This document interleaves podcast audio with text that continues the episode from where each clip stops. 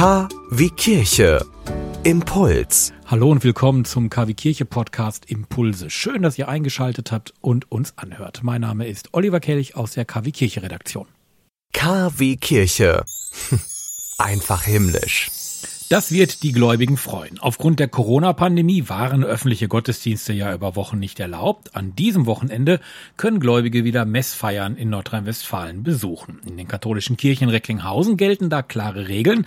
Die Politik hat entschieden, dass Christen, Juden und Muslime sich wieder zu Gottesdiensten treffen können. Das sagt Probst Jürgen Quante. Er ist leitender Pfarrer der Pfarrei St. Peter hier in Recklinghausen. In einem Gespräch mit den Pfarrern Alois Wiggeringloh von St. Antonius und David Formeller von Liebfrauen haben haben die drei leitenden Pfarrer in Abstimmung mit dem Seelsorgeteam stadtweit geltende Regeln vereinbart. Quante betont, oberstes Gebot, die Gesundheit schützen, die eigene und die der anderen.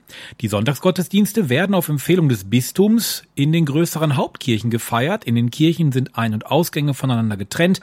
Ein Ordnungsdienst achtet natürlich auch darauf, dass stets die Abstände eingehalten werden.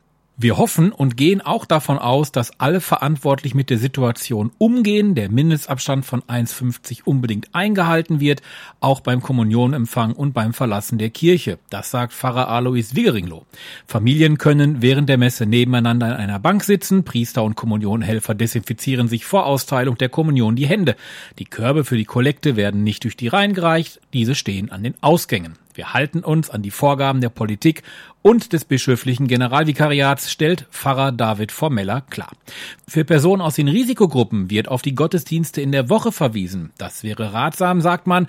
Sicherlich werden die Werktagsgottesdienste in der Regel nicht so stark besucht. Die Werktagsgottesdienste finden in den kleineren Kirchen der Pfarreien statt.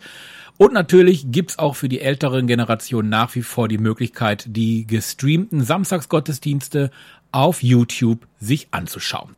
Die Entscheidung der Landesregierung vom 23. April, dass Gottesdienstfeiern wieder erlaubt sind, hat zum Teil überrascht, nicht nur in Recklinghausen, sondern im gesamten Bistum.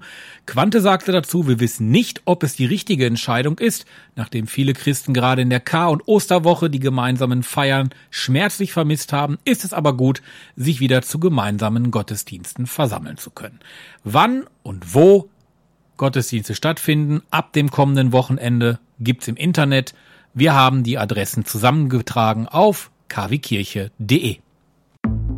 Sie wünschen tagesaktuelle christliche Nachrichten, das tägliche Evangelium oder möchten sich über unsere kommenden Themen informieren? Dann schauen Sie auf unserer Webseite vorbei www.kwkirche.de. Übrigens, Sie finden uns auch auf Facebook, Twitter und Instagram.